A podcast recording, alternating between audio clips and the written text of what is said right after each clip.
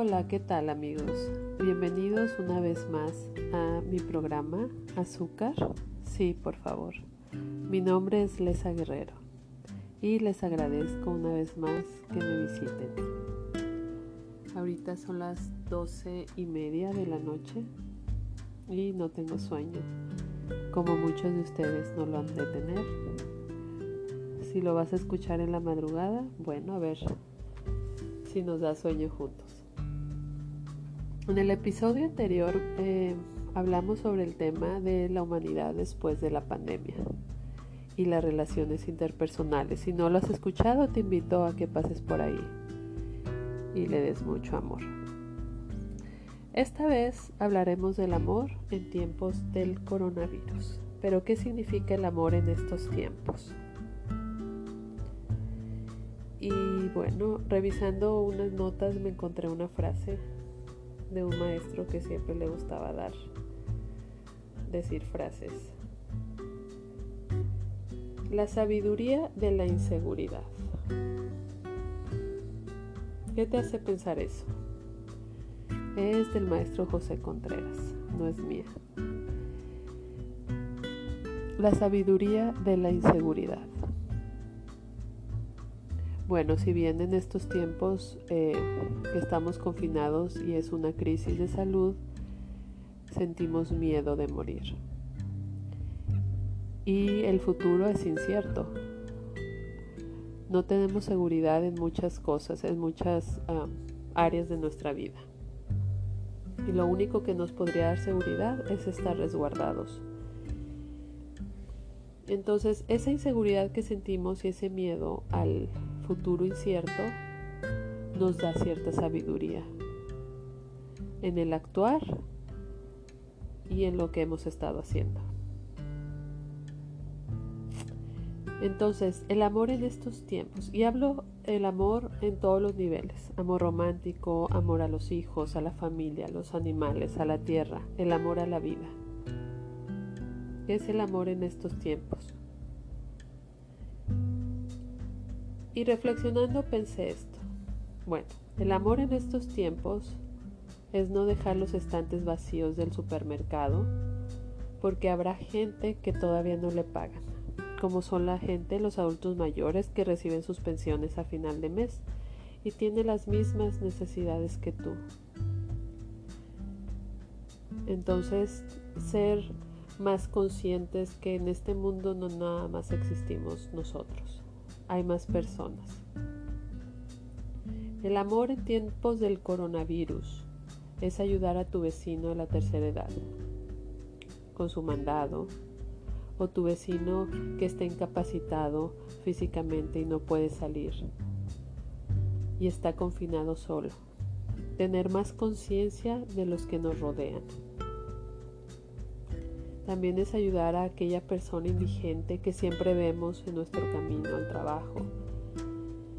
Y hoy más que nunca necesita ayuda, comida, agua, porque hay menos gente en la calle y hay menos gente que ayuda por miedo de salir, por miedo de acercarse a, esas personas, por la enfermedad o el prejuicio. Entonces, si tenemos los medios, ayudar. El amor en estos tiempos es ser conscientes que no estamos solos, repito, y que una acción que yo haga puede repercutir al otro lado del planeta, como ya lo vimos. Y sacudió todo el mundo. Es ser más conscientes de que no estamos solos en este mundo y hay otras especies que habitan en él. El miedo en tiempos del coronavirus es no hablar sin pensar solo porque tengo miedo. Es decir, todos sentimos miedo porque el miedo es un mecanismo de defensa natural del ser humano para poder sobrevivir ante un peligro. Estar alertas para cualquier cosa. Sin embargo, no debemos ir por ahí compartiendo información negativa o muchas veces errónea que lo único que hace es causar miedo y pánico a otras personas, sobre todo a las personas de la tercera edad que son eh, de alguna manera pues eh, los más vulnerables. Claro, todos somos vulnerables. Entonces, el amor en estos tiempos es ser responsable con lo que comparto, con lo que consumo y igual hacia nosotros, estar todo el día consumiendo esa información negativa que no nos lleva a ningún lado, no vamos a resolver nada. Todo el mundo ya sabemos eh, qué es lo que debo de hacer y qué no debo de hacer para poder sobrevivir a esto. El amor en tiempos del coronavirus nos hace responsables y no salir. Porque si me cuido yo, cuido a mi familia. Y si mi familia se cuida, pues cuidamos a la cuadra, a la comunidad, a la ciudad y al país. Y es una cadena. Y bueno, entonces la frase, la sabiduría de la inseguridad, da más sentido. Nos hacemos más responsables de lo que decimos, de lo que hacemos, porque no sabemos qué va a pasar. Estamos inseguros, es un futuro incierto. Y por lo cual vemos más gente solidaria. Y es que, bueno, no sé si sea yo, ustedes díganme, es la primavera, como dice la tía, los aires de la primavera, o cómo era o es el coronavirus o todo. Vaya, ¿por qué? Porque hemos notado últimamente que a pesar de toda la desgracia que hay en el mundo que se vive por esta pandemia, se respira más solidaridad entre nosotros. ¿Ustedes lo han notado? Este amor del que hablo son lazos sociales que tenemos en nuestra comunidad, en el mundo, y esto se da porque efectivamente no sabemos mañana qué va a pasar. Y aunque siempre lo hemos sabido que no tenemos la vida comprada, que la muerte puede llegar en cualquier momento, realmente no éramos tan conscientes. Lo sabíamos a un nivel, mm, pero no éramos tan conscientes. Es como aquel enfermo terminal que sabe que sus días están contados y vive al máximo. Y el día a día es eso, o sea, el presente, vivir ahora, porque es incierto mañana. Esa es la sabiduría de la inseguridad. Y es que en cada rincón de este planeta existe alguien que está pasando por lo mismo. Y eso nos da empatía a todos y nos conecta a todos Imagínate que un día viajes ya después de que esto pase, ¿no? A Timbuktu. y ahí en esa plática con algún nativo en su perfectísimo dominio del idioma, tú le dices, oye, ¿a ti cómo te fue en la pandemia del COVID-19? ¿No? Y, y eso los va a conectar. Vivieron lo mismo, la misma situación tal vez en diferentes contextos, pero era exactamente lo mismo. Y tendremos eso en común con cada ser de este planeta. Claro, con los de Corea del Norte no. Bueno, ya fuera de broma. Y es que los mexicanos somos expertos en hacer memes y bromas de las desgracias. Me pregunto si habrá otra cultura aparte de nosotros o seremos así todos los latinos, de hacer memes de las desgracias y bromas. ¿Y qué hay del amor romántico? Y es que precisamente a este punto quería llegar porque estaba ahorita navegando por internet y me encontré una nota muy curiosa. Y a raíz de esa nota se me ocurrió todo lo demás. Entonces,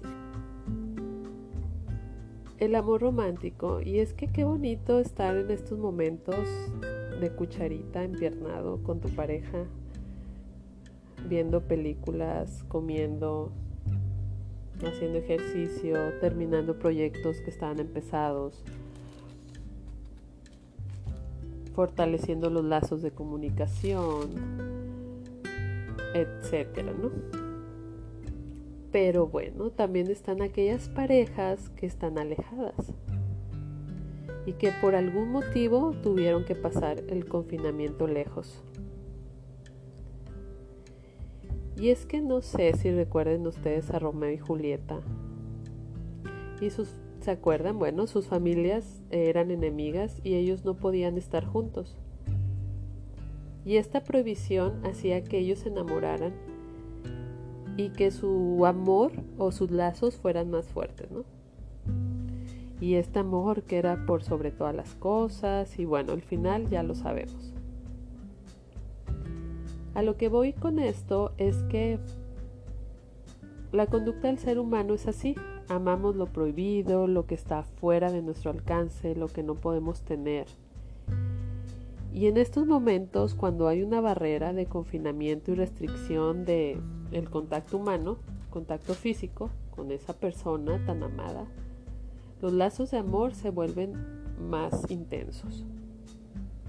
Y es muy interesante observar esta conducta porque es cierto, o sea, cuando al adolescente le dices, no puedes salir con esa persona, no te conviene, más se aferran, ¿no? Entonces, de alguna manera, el no estar, el estar alejados y que existan esas barreras, intensifica más ese amor. Entonces, me encuentro con esta nota y digo, wow, es, es eso, y, se las voy a leer. Es, es una nota que dice, esta pandemia ha puesto patas arriba los planes del futuro de todo mundo y obviamente las parejas que pretendían casarse. Muchas parejas han pospuesto estos planes. Pero hay una página en internet que les digo sacó esta nota que Nueva York ha emitido una orden ejecutiva que permite a los neoyorquinos obtener una licencia de matrimonio de forma remota y permite a los clérigos oficiar la ceremonia a través de una videoconferencia. Entonces, tú entras a una aplicación que se llama Zoom, que se ha vuelto viral. la aplicación es para hacer videoconferencias, no es para que te cases, pero esta aplicación se ha vuelto viral para hacer ese tipo de, de rituales. Entonces, eh, hay un hashtag que es Zoom Weddings y bueno, ahí suben las fotos ¿no? de, de sus bodas. Este, y Nueva York ya lo ha hecho legal. Entonces un clérigo los puede casar y pueden hacer una videoconferencia, tal vez, eh, perdón, este es eh, Nueva York y tu pareja esté en, no sé, otra parte y el clérigo en otra parte, hacemos una videoconferencia y nos casamos y va a ser legal. Entonces, como existe la sabiduría de, lo, de la inseguridad, yo no sé si mañana voy a estar aquí, yo no sé si tú estarás aquí, como es la canción, ¿no? Yo no sé mañana. bueno, no la canción. Este, entonces, ¿qué pasa? pues hacemos cosas que antes no, no haríamos. O sea, vamos a empezar a hacer cosas que antes no haríamos. Y una de esas es, bueno, hay que casarnos por videoconferencia. Y España también se ha sumado a estos actos. Sin embargo, en España solo es simbólico. Si no te vas a arrepentir después, ¿no? De, de la crisis, sí. Pero en España es simbólico. Y en Nueva York sí es legal si se emite el decreto de forma legal y la, licencia, perdón, de matrimonio de forma legal. Entonces, mi pregunta es, ¿qué harían ustedes si, bueno, su pareja, no sé, cada uno de ustedes esté con ustedes, esté alejado, para estar cerca de esa pareja? ¿Harían algo que jamás habían hecho?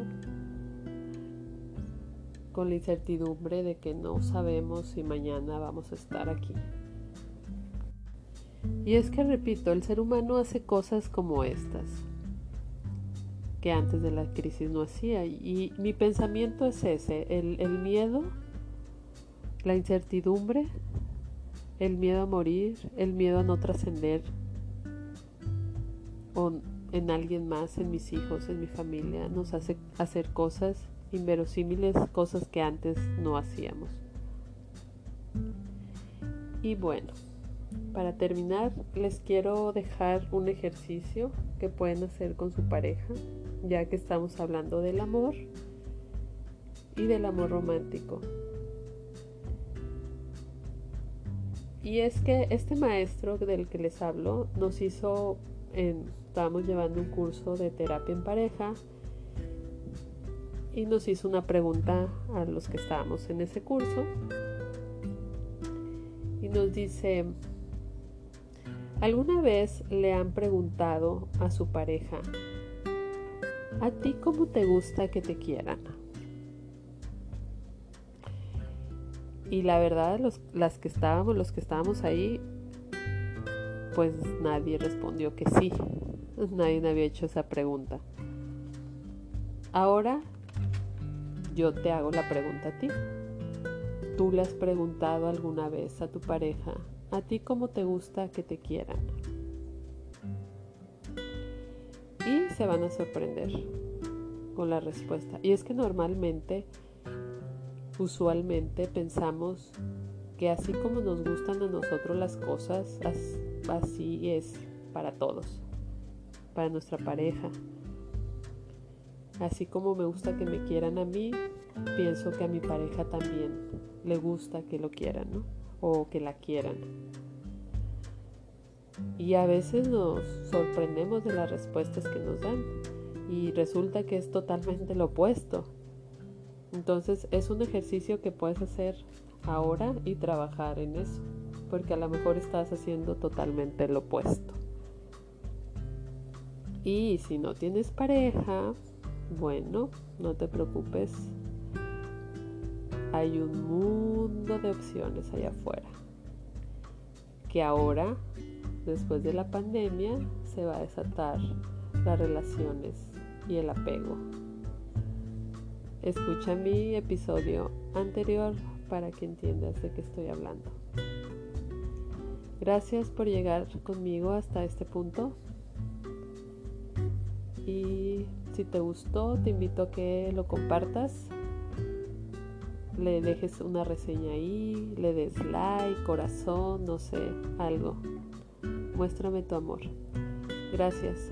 Nos vemos en el próximo episodio. Bye.